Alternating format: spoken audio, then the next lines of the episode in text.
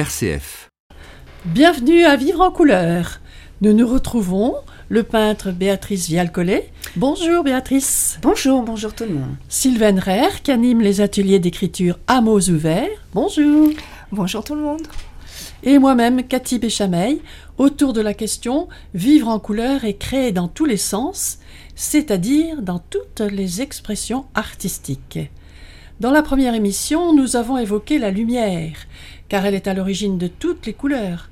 Elle donne notamment l'arc-en-ciel. Nous en avons parlé sur le plan physique, mais aussi mythologique.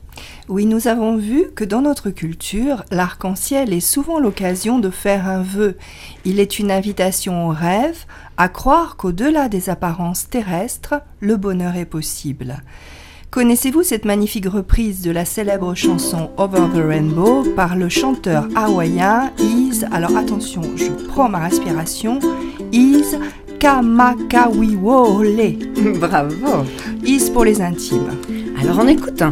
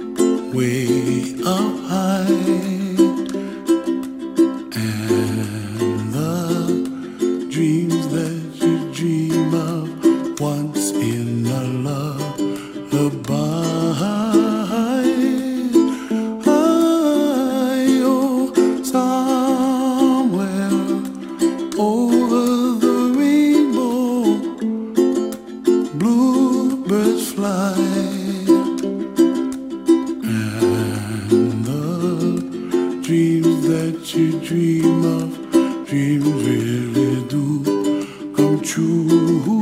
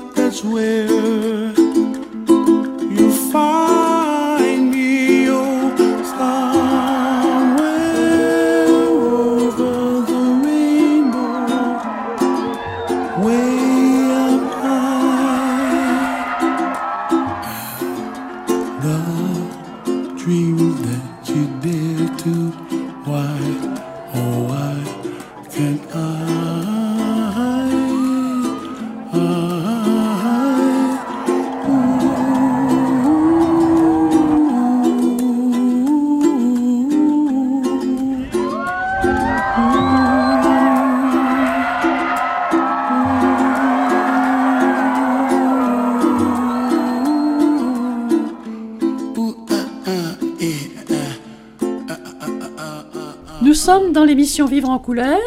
Ise vient de nous chanter Au-delà de l'arc-en-ciel, là où les rêves deviennent réalité. J'ajoute que l'arc-en-ciel a toujours été un signe de vie spirituelle exceptionnel. Lorsque Hildegarde de Bingen, la grande mystique allemande, meurt en 1179, des signes miraculeux l'accompagnent. Deux arcs-en-ciel étincelants apparaissent et se croisent aux quatre points cardinaux. Dans cette première émission, nous avons aussi évoqué la synesthésie, qui est la perception simultanée de sensations normalement différenciées. Oui, bon, mais j'ai envie de dire qu'il ne s'agit pas non plus d'appeler synesthésie toute correspondance entre les arts. Nombre d'artistes ont volontairement associé leurs différentes sensations, justement pour stimuler leur créativité. Moi la première, et je ne suis pas synesthète. Et moi non plus, Béatrice, et je le regrette, c'est bien dommage. Mais on peut essayer de faire comme si. C'est pourquoi je vais vous parler maintenant de la synesthésie artificielle. L'exemple le plus célèbre en la matière est sans doute celui du symbolisme, symbolisme de symbole qui signifie étymologiquement jeter ensemble. Le poème Correspondance de Baudelaire en constitue l'acte de naissance en France. Il s'agit d'un véritable manifeste un art poétique selon lequel, grâce aux équivalences sensorielles, l'artiste déchiffre les analogies de l'univers. Le poète devient mage, il pratique ainsi la sorcellerie évocatoire qui permet l'élévation de l'âme. Allez, Béatrice, c'est à vous. La nature est un temple où de vivants piliers laissent parfois sortir de confuses paroles. L'homme y passe à travers des forêts de symboles qu'il observe avec des regards familiers. Comme de longs échos qui de loin se confondent dans une ténébreuse et profonde unité, vaste comme la nuit et comme la clarté, les parfums, les couleurs et les sons se répondent. Il est des parfums frais comme des chairs d'enfants, doux comme les hautbois, verts comme les prairies et d'autres corrompus, riches et triomphants, ayant l'expansion des choses infinies, comme l'ambre, le musc, le benjoin et l'encens qui chantent les transports de l'esprit et des sens. Pour le poète, les parfums, les couleurs et les sons se répondent. Mais revenons-en maintenant à la nature. Il semble que les manifestations multicolores y soient très rares, Béatrice. Je repense à l'irisation des icebergs. Ce n'est pas que j'ai été voir les icebergs, mais récemment, au festival du film d'aventure, un guide de montagne nous a présenté son voyage là où naissent les icebergs, parce que, nous dit-il, les couleurs turquoises sont extraordinaires. Oui, c'était un très beau film que nous a présenté le, festival du film d'aventure, et festival euh, du reste dont RCF était partenaire. Et y a-t-il un exemple multicolore dans le règne minéral? Oui, il y a quelques minéraux qui sont de toutes les couleurs, et même des montagnes. Certaines se trouvent dans le nord-ouest de la Chine, et vraiment on reste ahuri devant cette palette multicolore. On peut remercier Dame Nature. Pendant 24 millions d'années, elle a patiemment déposé des couches de roches colorées d'oxydes métalliques, très variés, fer, cuivre, chrome. En Argentine, à Pumamarca, j'ai eu la chance d'admirer ce genre de phénomène. C'était la montagne aux sept couleurs. Moins importante, mais elle m'avait tellement marqué que quand je suis revenue, mon souvenir est aussitôt devenu un tableau. Cela me rappelle, euh, vous nous avez confié, Béatrice Vialcollet, avoir souvent un tableau dans la tête quand vous vous promenez. Oui, bien sûr. L'œuvre ne se fait pas que sur le chevalet. Elle commence bien avant, dès que je suis troublée, charmée par une lumière, l'entrecroisement des champs de toutes les couleurs, un ciel bariolé de palettes fauves, ou un camailleux de bleu-vert où se mélangent l'eau, le varech, le sable, la roche. Alors j'emmagasine ces émotions, je les laisse mariner, et puis elles explosent sur la toile. Claude Roy devait, comme vous, Béatrice, avoir des couleurs plein la tête quand il a écrit ce très beau poème que va nous lire Sylvaine, Les soucis du ciel. Le ciel apprend par cœur les couleurs du matin. Le toit gris, l'arbre vert, le blé blond, le chat noir. Il n'a pas de mémoire, il compte sur ses mains. Le toit blond, l'arbre gris, le blé noir, le chat vert. Le ciel bleu est chargé de dire à la nuit noire comment était le jour tout frais débarbouillé, mais il perd en chemin ses soucis, la mémoire. Il rentre à la maison, il a tout embrouillé. Le toit vert, l'arbre noir, le chablon, le blé gris. Le ciel plie ses draps bleus, tentant de retrouver ce qu'il couvrait le jour d'un grand regard surpris, le moment très précis qu'il croit avoir rêvé. Le toit noir, l'arbre blond, le chat gris, le blé vert, le ciel n'en finit plus d'imaginer le jour, il cherche dans la nuit, songeant les yeux ouverts aux couleurs que le noir évapore toujours. Pauvre petit chaton. On peut aussi rêver, comme Guy Béard, de changer les couleurs du temps. La mer est en bleu entre deux rochers bruns. Je l'aurais aimé en orange ou même en arc-en-ciel comme les embruns étranges. Voudrais changer les couleurs du temps, changer les couleurs du monde. Le soleil, le vent, la rose des vents, le sang sous tournera ma ronde et l'eau d'une larme et tout l'océan qui gronde.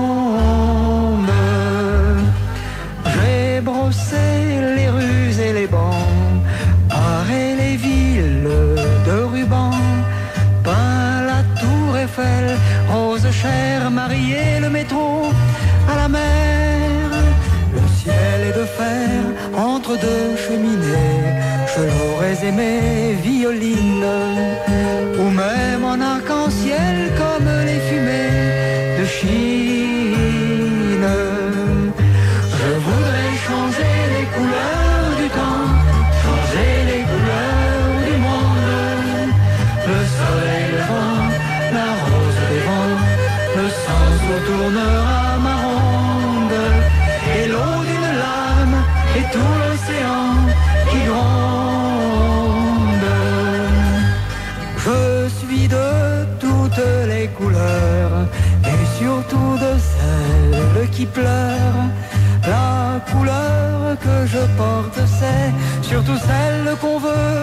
Et tes cheveux noirs étouffés par la nuit, je les voudrais multicolores, comme un arc-en-ciel qui enflamme la pluie d'aurore.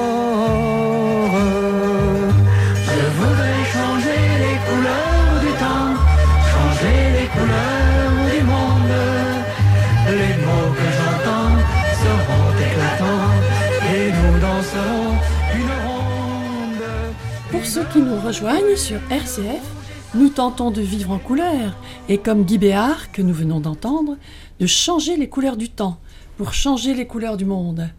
Alors, pour rester dans le merveilleux, évoquons maintenant un autre monde aux couleurs magiques.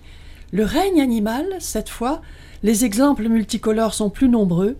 On pense aux pans, aux canards mandarins, aux poissons clowns, aux caméléons.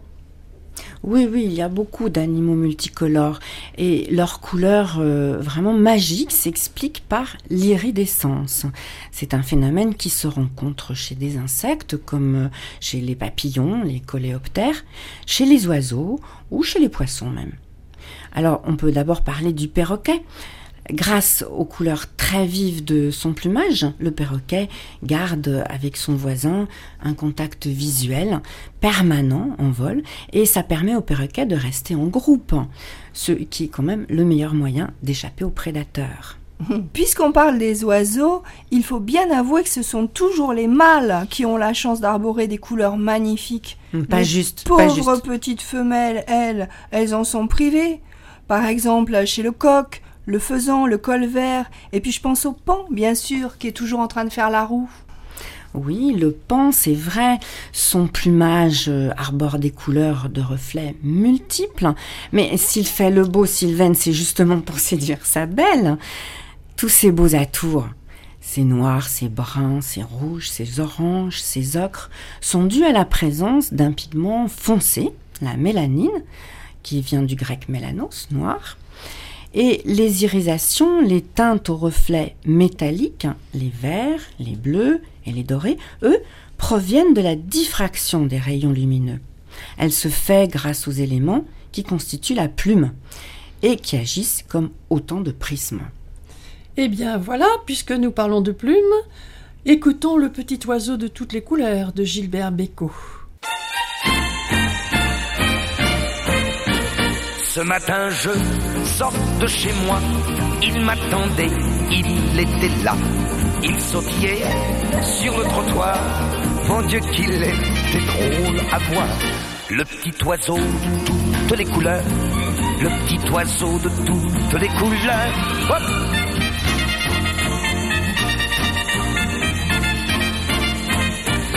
Ça faisait longtemps que je n'avais pas vu un petit oiseau dans ma rue. Je ne sais pas ce qui m'a pris. Il faisait beau, je l'ai suivi. Le petit oiseau de toutes les couleurs. Le petit oiseau de toutes les couleurs. Où tu m'emmènes, dit, où tu m'entraînes, dit, va pas si vite, dit, attends-moi comme t'es pressé, dit, t'as rendez-vous, dit, là où tu vas, dit, je vais avec toi. On passe devant chez Lucho qui me fait hey, qui me fait oh.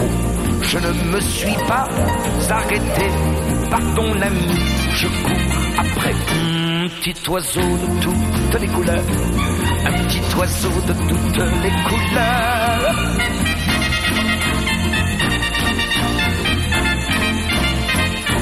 Sur l'avenue, je ne l'ai plus vu.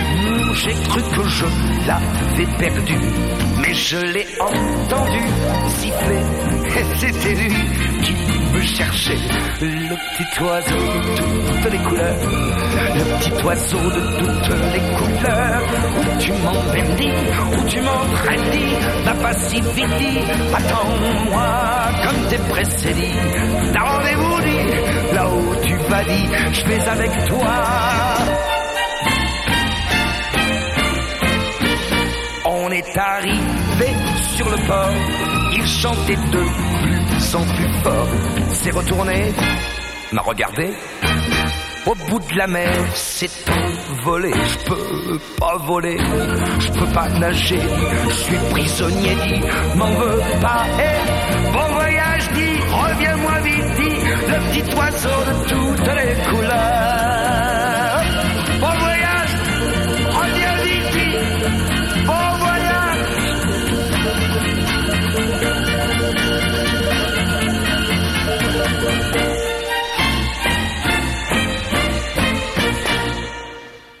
Bienvenue à tous ceux qui sont à l'écoute de notre émission Vivre en couleur. Nous y célébrons les couleurs, comme Gilbert Bécaud, avec son petit oiseau de toutes les couleurs. Tout ce que nous évoquons là me fait penser à Trinh Xuan Tuan, le célèbre astrophysicien, ébloui par la splendeur de l'univers. Il définit sa mission comme celle d'un musicien qui serait continuellement à la recherche de la partition de cette mélodie secrète de l'univers. Oui, alors à propos de mélodies secrètes de l'univers, j'ai envie de rebondir sur un livre que j'ai beaucoup aimé. Il se passe en Alaska, ça s'appelle L'Enfer Blanc, où Julie Harris nous décrit euh, une autre mélodie secrète de l'univers, il s'agit de l'aurore boréale. Sylvaine va nous en lire un extrait. Puis le ciel s'éclaircit. Les incantations qu'Azuluk fredonnait avaient peut-être chassé les nuages. Le sorcier et moi, nous restâmes ainsi sans bouger pendant je ne sais combien de temps. J'en avais mal aux fesses. Puis quand l'heure vint, Azuluk parla. Je ne sais pas ce qu'il me dit. Il ignorait le mot anglais pour décrire les jeux de lumière, les aurores boréales. Ce phénomène magnétique resplendissant peut durer une seconde, dix minutes ou quelques heures. Parfois, la lumière est si intense que les Esquimaux en profitent pour partir à la chasse aux phoques.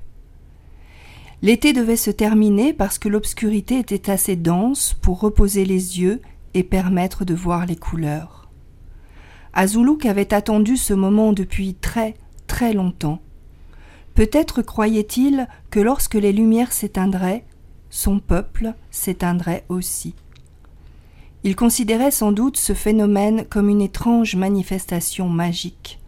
Toujours est-il qu'il était aussi fasciné que moi. Pour moi, c'était bel et bien de la magie. À cause des couleurs, j'en étais submergé. Pendant trop longtemps, j'avais vécu dans le gris, le blanc, le brun, agrémenté parfois d'éclaboussures de rouge, comme du sang de théâtre maculant la glace ou la neige. Les larmes d'Azuluk ne coulaient pas pour les mêmes raisons que les miennes. J'étais comme un aveugle qui voit soudain pour la première fois de sa vie. J'avais oublié ce qu'était un vert lumineux, j'avais oublié le bleu pur, si différent du triste bleu grisâtre qui est ici la marque de la mer. Il y avait des roses, des ors, des rouges, des oranges, des violets. D'après de tortueuses explications scientifiques, les éclats de couleur proviennent de la position du Soleil, d'un changement dans les pôles magnétiques et des pressions atmosphériques. Mais à contempler ces lumières dont Azuluk avait prévu l'apparition, j'avais l'impression que ces dieux et mon Dieu les avaient créés ensemble. L'aurore boréale est effectivement un miracle de la nature. Le papillon aussi, n'est-ce pas, Béatrice? Oui, car ce papillon euh, majestueux, léger, qui butine de fleur en fleur, il nous dit des merveilles, du rêve. Alors, comment expliquer les couleurs extraordinaires de ses ailes? Ben, Ces ailes sont constituées par des mosaïques de minuscules écailles. Rendez-vous compte, on en compte 200 à 600 écailles par millimètre carré. Ça fait beaucoup. Ces écailles sont séparées par des lames d'air et elles se chevauchent comme les ardoises d'un toit. Certaines de ces écailles sont pigmentées et renvoient la couleur en fonction de leur pigment. D'autres écailles sont transparentes, alors dans ce cas, elles diffractent la lumière comme des miroirs, à orientation multiple pour donner des couleurs vraiment chatoyantes, brillantes qui change d'aspect selon l'angle d'observation et l'incidence de la lumière. Ah, mais alors, où est passée la magie de notre papillon, si beau et si particulier? Il faut l'admettre, cette approche scientifique du papillon le désacralise un peu. Alors, en quoi s'est-elle montrée utile? Oui, ne vous inquiétez pas, Cathy, parce qu'il faut admettre cette euh, observation scientifique de ces phénomènes très particuliers a beaucoup apporté à l'optique. Par exemple, les réflecteurs de lampes halogènes et chirurgicales, grâce à l'iridescence, ne reflètent pas les rayonnements infrarouges, donc ils ne chauffent pas. On utilise aussi ce phénomène d'iridescence dans la peinture en incluant des particules enrobées. Et puis, dans la fabrication des billets de banque, on peut comme ça empêcher la reproduction, ce qui n'est pas inutile. Vous voyez que cette observation a son intérêt. Oui, c'est bien utile, mais moi je voudrais bien quand même revenir à la magie, avec le caméléon qui change de couleur comme de chemise. Alors, vous nous expliquez, Béatrice? Oui, oui, oui. Alors, le caméléon, s'il change de couleur, c'est avant tout un moyen pour lui de communiquer. Il peut séduire, et c'est le plus important. Il peut aussi montrer son état d'esprit à ses congénères. S'il se sent menacé, il prend la couleur de son environnement, tout simplement, pour se camoufler de ses prédateurs. En colère, il prend une couleur vive ou foncée, noire ou rouge. Aussi, sa couleur dépend de la température ambiante hein, du moment de la journée. C'est pourquoi nous, les hommes qui n'avons pas les talents du caméléon, nous nous vêtons de couleurs. Vous développerez ce sujet avec Véronique Selleret, une artiste plasticienne que vous allez interviewer, et ce sera l'objet de notre prochaine émission. Remarquons, en passant, qu'à La Rochelle, le musée maritime s'est mis lui aussi à vivre en couleur, et créé dans tous les sens, en chapeautant ses cabanes de toitures parasols en couleur. Mais pour aujourd'hui, Béatrice Vial-Collet, quel sera notre clap final? Alors écoutez, Cathy, vous évoquiez Véronique Selleret. On entendra en effet combien dans son métier, sa vie, elle s'exprime par, et même pour, si j'ose dire, les couleurs. Enfin, à défaut de posséder ce talent d'artiste, avoir l'esprit artiste peut aider à vivre en couleur. Écoutons notamment Kandinsky. La couleur et la touche. L'œil et le marteau. L'âme et le piano aux cordes nombreuses. L'artiste est la main qui, par l'usage convenable de telle ou telle touche, met l'âme humaine en vibration.